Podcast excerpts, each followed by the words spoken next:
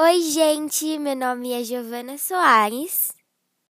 Oi, eu sou a Carolina Alves. Oi, tudo bem? Sou a Carolina Melgreque. Hoje é dia 19 de novembro de 2020 e nós iremos falar sobre Marechal Deodoro da Fonseca, o primeiro presidente do Brasil.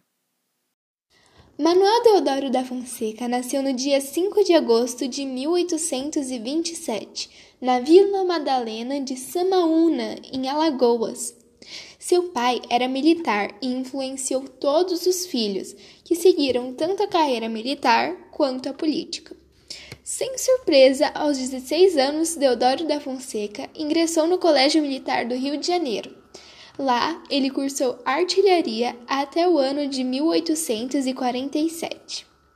Mais tarde, ele entrou para a política. Participou da Revolução Praieira, Guerra do Paraguai e o Cerco de Montevidéu, sendo líder do movimento anti-escravista do Exército. Bom, é, Deodoro proclamou a República no dia 15 de novembro de 1889, ao lado de republicanos e militares. A liderança de Marechal Deodoro no processo de instauração da República é, ocorreu devido ao alto grau de sua patente militar, conquistados nos, esfor nos esforços em combate na Guerra do Paraguai, 1864 a 1870, apesar de não se tratar de um convicto republicano.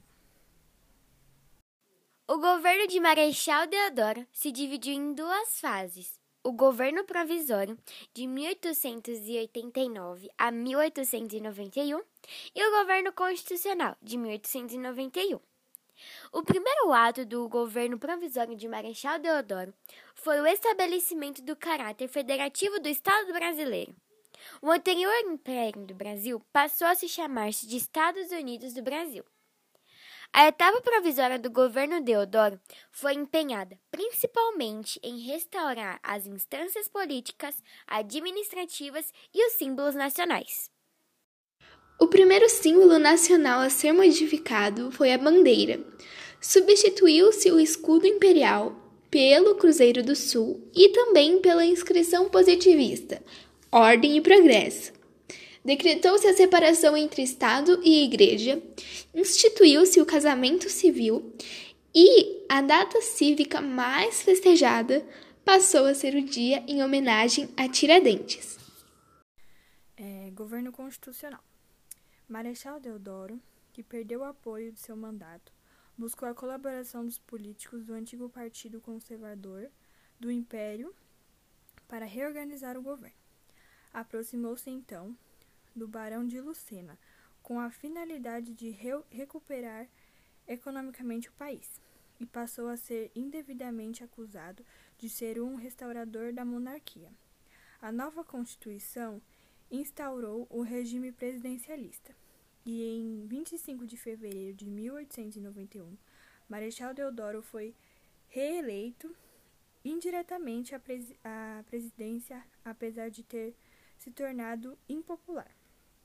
A vice-presidência foi aclamado é, Marechal Floriano Peixoto, que se aliará a antigos partidários liberais do Império.